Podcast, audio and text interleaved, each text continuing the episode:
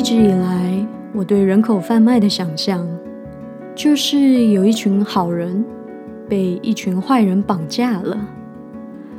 坏人把好人送上火车或者是飞机，把他们送到另一个遥远的地方。一直到有一天，一名活生生的人口贩卖受害者就出现在我的眼前，我才学习到。原来人口贩卖没有我想的那么的简单。欢迎你今天的到来，我是阿居，这是我的学医学心笔记。Hello，大家好，我是阿居，欢迎回到阿居的学医学心笔记第二十集。哇，今天这个节目已经录制二十集了，真的蛮有趣的。呃，从一开始我连麦克风应该要离我的嘴巴距离多远，我都不是很清楚。然后剪辑、上传，甚至是为自己每一集的节目做一些广告，这些都是一点一滴，然后慢慢去学。那今天录到二十集呢，我觉得越来越上手了，呃，依然很喜欢做这件事情。然后，因为录音录了好多次，剪辑也剪辑了好多次，现在录音跟剪辑的时间就没有刚开始的那么的长哦。然后大家应该在听觉上面有越来越好的感受吧？希望如此。那么一开始录制这个节目呢，就是我刚刚开始进入医学系的三年级，刚刚开始做实习医学生的时候。所以二十集的 Podcast 呢，就记录了我从那个时候开始一直到现在的遇到的有趣的事情跟一些心得。所以很快哦，我的实习一直到今年的六月底就会结束，然后就会升上四年级。四年级的实习跟三年级的实习会不太一样，因为到了四年级呢，我就可以选科，我可以选我比较有兴趣的。几个科系来做更深入的实习，所以我在想，如果我三年级的实习结束了以后，明年要做四年级的实习的话，我的 podcast 的方向可能也会稍作调整吧。这些呢都 up in the year，我们到时候再决定吧。所以第二季的节目呢，应该就是会从我四年级实习开始，也就是今年七月份的时候。不过方向上面要做什么样的改变呢？我还没有想好，到时候我们就知道喽。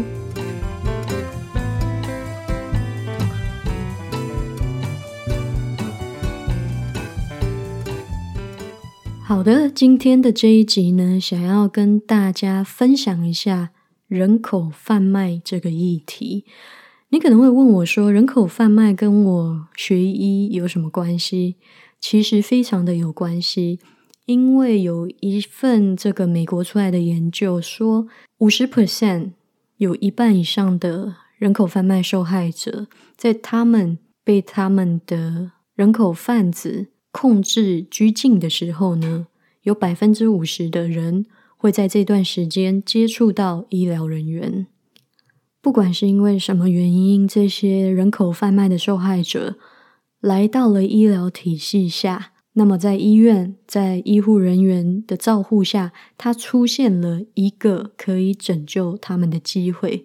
所以，在这个时候，医疗人员是否能够看得出来一名病人有可能被贩卖的嫌疑，就非常的重要。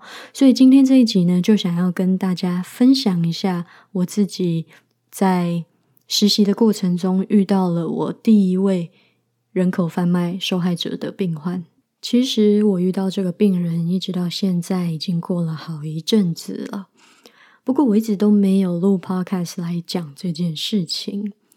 当时我遇到他的时候，时间上面有一些敏感，因为当时牵扯到一些法律跟官司上面的问题。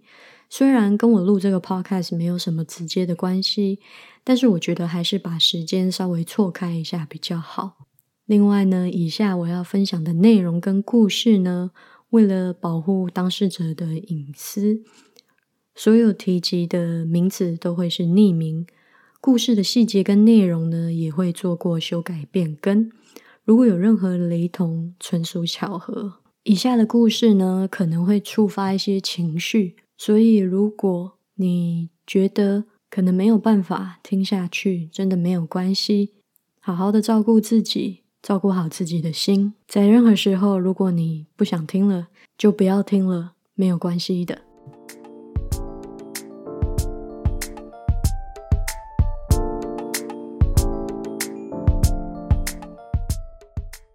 当时我遇到这个病人的时候，他躺在病床上，然后我就跟着我的老师走到他的后面。在我还没有搞清楚说这个病人到底是怎么回事的时候，我的老师就淡淡的说了一句：“他可能是人口贩卖的受害者。”当他跟我我的老师跟我这样讲的时候，我吓了一跳，因为。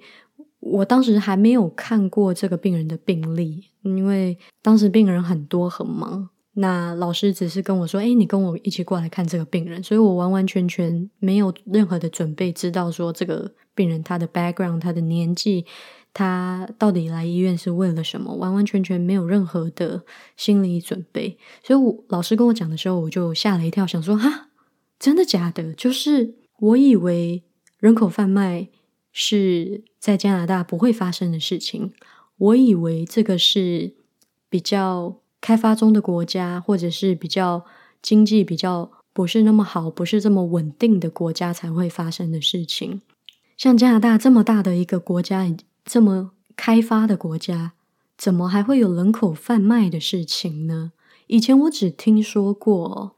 那么那一天呢，我就跟着老师到这个病房前。在病房里面呢，有一名警察，然后床上呢躺着一名很瘦弱的、很瘦弱的女孩子，她的年纪也非常的轻啊，还没有成年。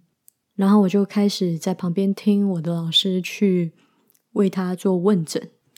这个女孩子英文并不是她的第一个语言，所以她虽然听得懂英文，稍微会讲一点，但是。很多时候，她跟我们的沟通都是另外一个语言。那这个警察为什么一直待在她身边呢？是因为这个警察刚好会说她说的那个语言。那我们就开始问诊，开始了解了这个女孩子她的故事。就她所说，她从很小的时候开始就一直在不同的寄养家庭长大，她已经不记得。自己的亲生爸爸妈妈在哪里，或者是在做什么？不过听说好像是有毒瘾的毒瘾者，因为被政府呢判定说他们没有办法好好的照顾她，所以在他很小的时候呢，就把他放入我们所谓的 foster system，也就是政府介入，然后觉得他的亲生父母没有办法照顾好这个孩子。如果继续让这个孩子跟着他的亲生父母的话，他有可能会有危险，不管是健康还是生理上面的危险。所以政府就会介入，然后让他们进入所谓的寄养的系统下。那在寄养系统家庭里面呢，有些孩子会一次又一次的换很多不同的寄养家庭。那有些孩子呢，可能刚好遇到一个寄养家庭是愿意收养他的。就会收养，但是这个女孩子呢，很可惜没有遇到这样子愿意收养她的收养家庭，所以她整个成长过程都是在很多不同的寄养家庭里面成长的。当幼年的孩童没有一个稳定的、持续的照顾者的时候，会容易出现一种现象，叫做 attachment disorder，或者是依恋障碍。那依恋障碍并不是阿居第一次在 podcast 里面提到，嗯，就在这我实习的这个半年多，我就遇过好几个这样子的青少年哦。那这个女孩子也有很高程度的可能有所谓的依恋障碍。为什么我们会知道呢？因为从他的故事，我们就可以看得出来，他非常的渴望被别人认同。他很容易的会去想要讨好他可能才刚刚接触的陌生人。有一个很明显的例子，就是比如说，当我们刚刚进去问诊的时候，我呢只是站在我的老师后面，什么话都没有说，就是静静的在听。我才在这个房间不到两分钟，他呢就在问诊的过程中，很快的把注意力转移到我身上，然后呢问我一些想要了解我的一些话题，感觉好像跟我很熟，好像很认识我，我们是很好的朋友的那样子的一个状态。我的老师跟我说，这样子的表现呢，我们称之为 over familiarize，也就是说，这个病人呢，他在跟你装熟。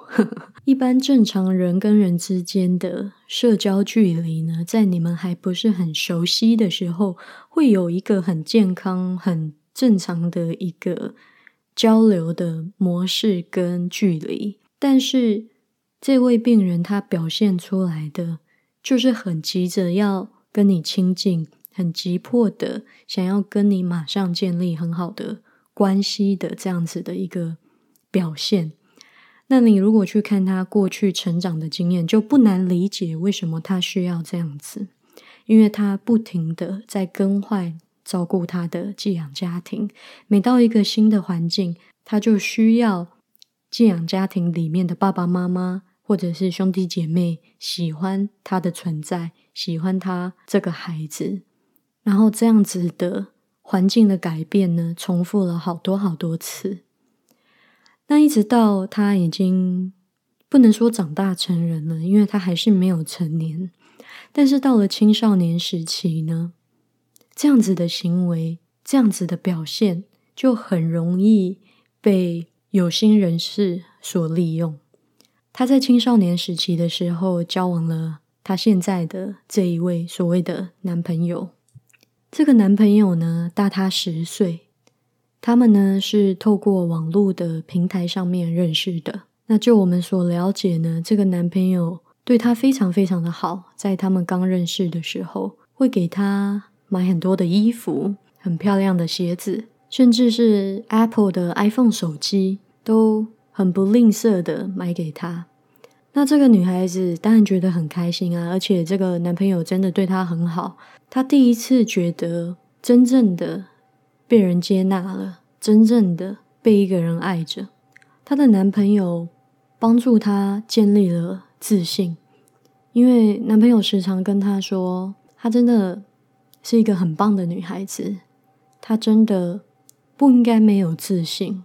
他让他认知到说他自己有很多的优点，他让他认知到说他有很大的潜力跟可能，一步一步的、慢慢的帮助他走出童年的那一些遗憾跟阴影。在他们交往了几个月后，有一次他们去一个 house party，一个朋友家开 party，那就会有很多很多的人来，那他们有了一个。很好的、很快乐的一个夜晚。那在隔天早上呢，这个男朋友就跟她说：“诶，昨天喝了好多好多的酒啊，然后甚至还有使用毒品。他们的朋友呢，在跟他要钱，要还这些酒钱跟毒品的钱。可是他们发现，他们实在付不出这一笔钱。那这个女孩子就很慌张，就想说：你不是有钱吗？你不是有一些工作？你怎么会没有钱去还这个朋友呢？”但是男朋友就说他真的也快没钱了。就当他们正在苦恼的时候，男朋友提出了一个想法。男朋友说他很爱这个女孩，他想要跟她结婚，组成家庭。但是要结婚要组成家庭，要有一笔基金，而这笔基金呢，是他们两个现在都没有的，而且还欠了这个 house party 的这个朋友一笔钱。他就想到了一个方法，可以很快速的赚到一些钱。他就提议让这个女孩子呢去接一些客人，这些客人呢都蛮有钱的。那他有认识一些管道，可以让这个女孩子去接待这些客人。那他这个男朋友就是跟她说：“这真的是没有办法的办法，因为只有这么做，他们才能赶快的。”把这一笔钱还给他们的那个朋友，也可以很尽快的赚到他们的第一桶结婚基金。女孩子当下听，当然是觉得她不要啊，她才不要去做这样的事情嘞。所以她非常的反对这件事情。后来这个男朋友一再的恳求她，跟她说：“你难道不爱我吗？你难道不想嫁给我吗？你难道不想跟我一起继续的生活下去吗？我对你这么的好，我给了你这么多，这些在你眼里什么都不是吗？你怎么可以这么的自私？你怎么可以只想到你自己？为什么你不愿意为我们两个的未来做一些牺牲呢？就像我。”帮助你走出你过去的那一切一切，没有我，你什么都不是。要不是有我，你现在都不知道在哪里。在经过一番争吵以后，这个女孩很害怕，很害怕这个男朋友会跟她分手。她也很害怕，她会失去那一些这个男朋友只有这个男朋友带给她过的温暖，带给她过的肯定，带给她过的认同。最后，女孩子就答应了。她接完第一位客人以后，她躺在 motel 的床上，客人已经走了。她的男朋友呢，在客人走后，随后也进到了这个 motel 的房间里面来。她躺在床上开始哭，然后这个男朋友怎么样呢？走到她的床边，很温柔的摸着她的头发，看着她的眼睛，告诉她：“I am so proud of you，我真的为你感到。”非常的骄傲，不意外的，有了第一次以后，就有了第二次，有了第二次以后，就有了第三次，一次一次的，这个女孩子接到的客人越来越多，而接客人所赚的钱呢，当然都在这个男朋友手上，而每一次接完客人，这个男朋友都会对她特别的好，就像他们刚刚开始交往的时候那样子的温暖，那样子的甜蜜，那样子的幸福。她每一次接完客人以后，男朋友都会再多给她买一些东西，是一件漂亮的衣服，或者是她一直都很想要的包包。一次又一次，有的时候她会想要逃跑，但是又逃不了，因为在这之间有太多情感上面的纠葛，有太多的恐惧。她害怕失去那些温暖，即便她也不是没有怀疑过这些温暖都是假的。但是她还是渴望男朋友的温暖，直到有一次，她发现自己怀孕了。算一算，这个孩子可能是客人的，不是男朋友的。男朋友非常的生气，她怀孕，她想要把孩子打掉，但是这个所谓的男朋友不准她去看医生，也不准她去医院。最后，男朋友把这女孩子打了一顿，把孩子就这样活生生的打掉了。在这之后，他们在加拿大的各个省份都到处住过，一直一直的不停的在换地方居住。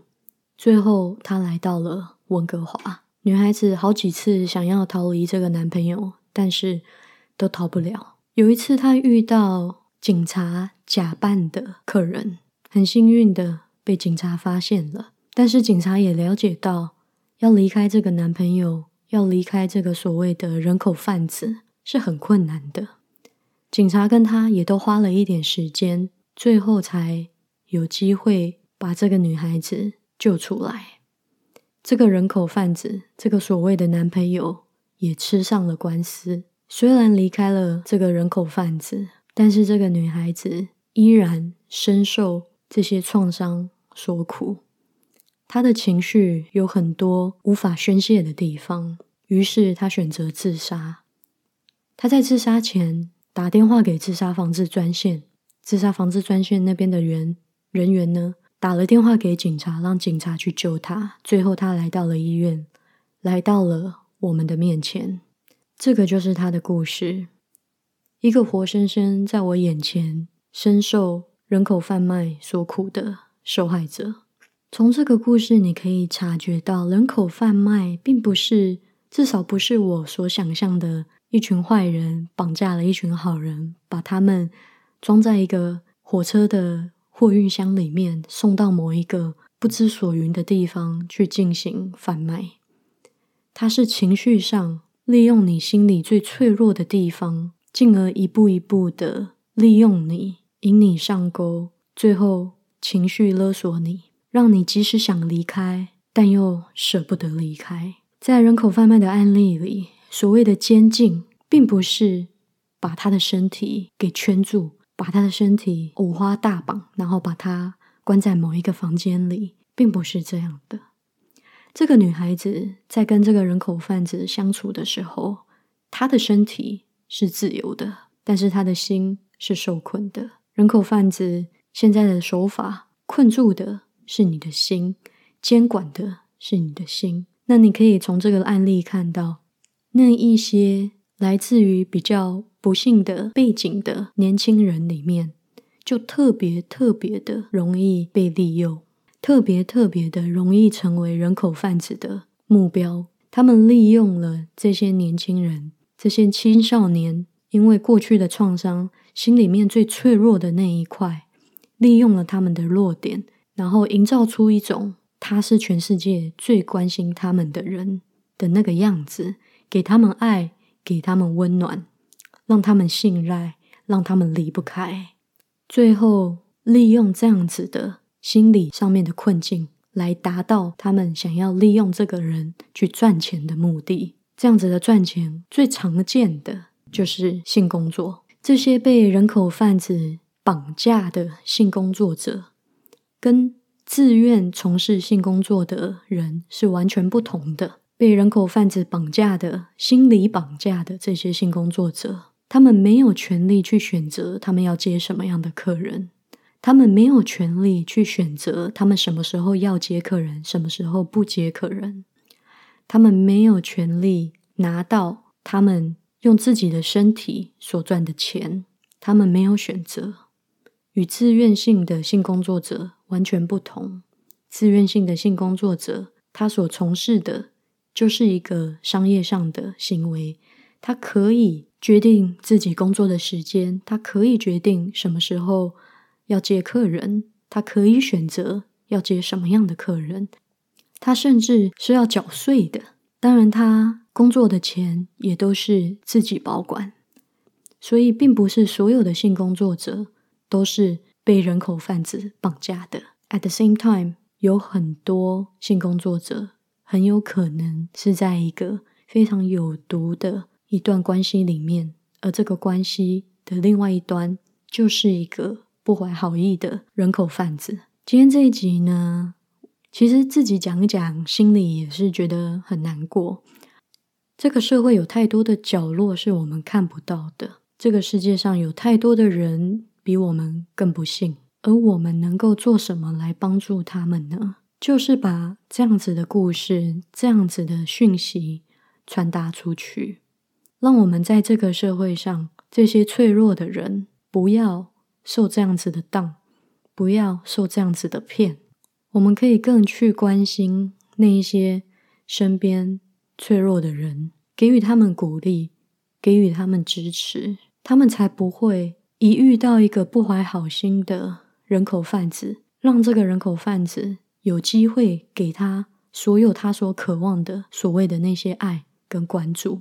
我们平时就可以多给别人。这样子的爱跟关注，或许就是因为这个社会太冷漠了，让那一些不法人士利用了这样子的现象，抓住了社会上最脆弱的人，给了他们所谓的关怀跟爱，可是利用他们的信任，利用他们的情感上面的连结，来去从事一些伤害他们的事情，然而自己却得利。如果今天你是一名医疗照护者，很高兴你今天听了这一集，因为医疗照护者、医疗人员是其中少数最容易接触到这些受害者的一份职业。那我们的工作呢，就是教育好我们自己，让我们知道我们其实是有那个机会去拯救一个受困的生命的。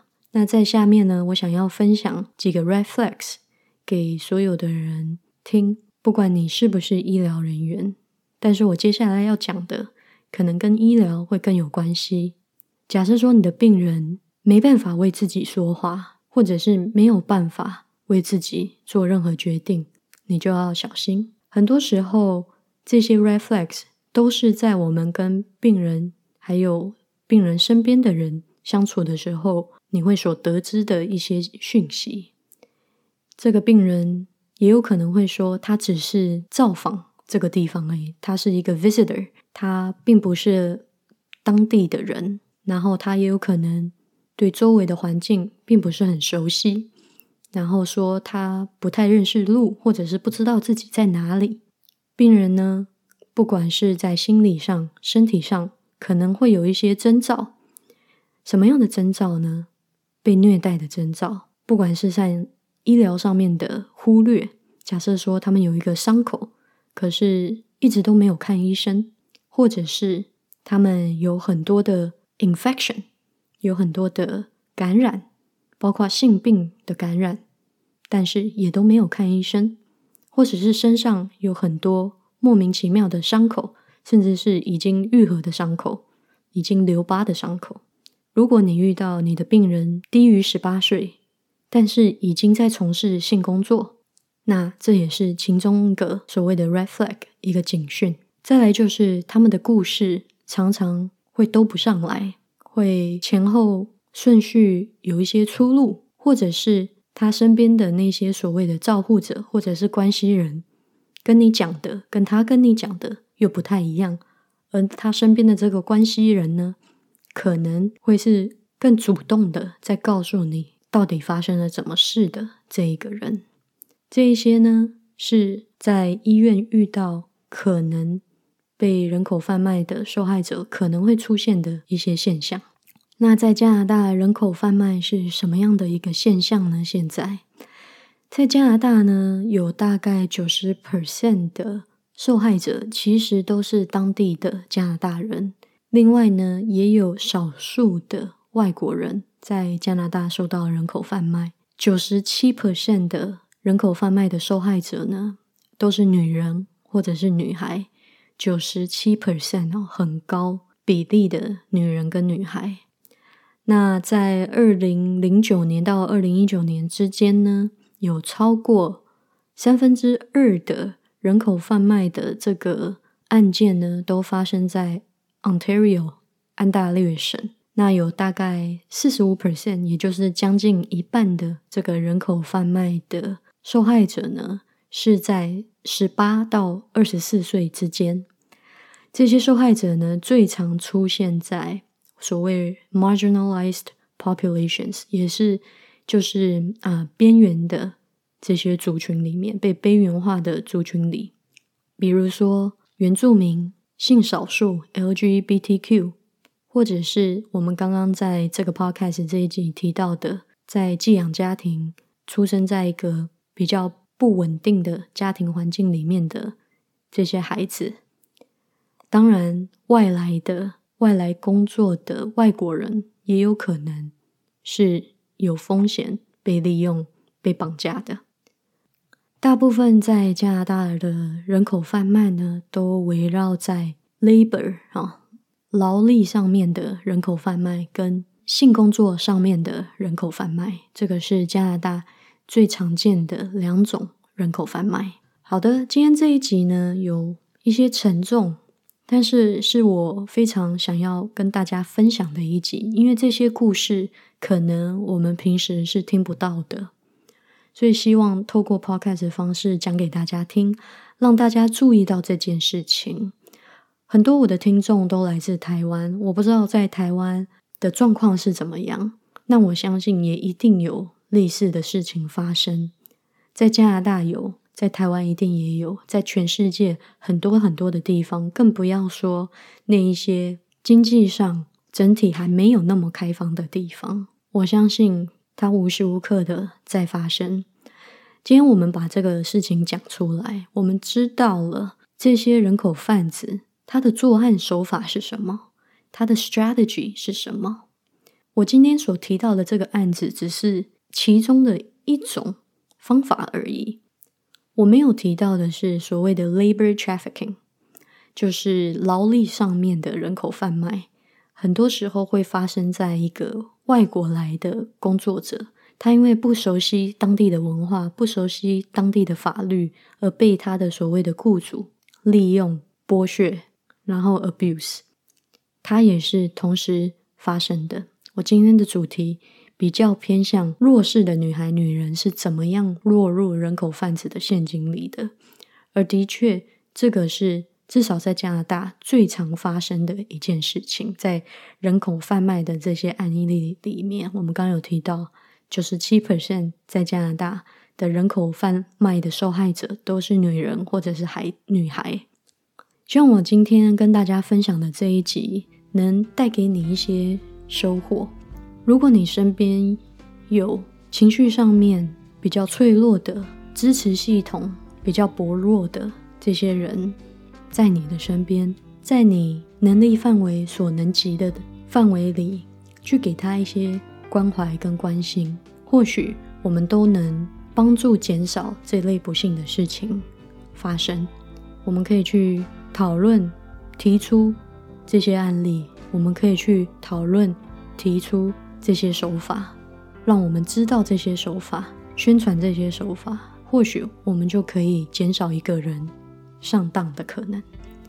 好的，今天阿居这一集的 Podcast 就分享到这边，我们下周见，拜拜。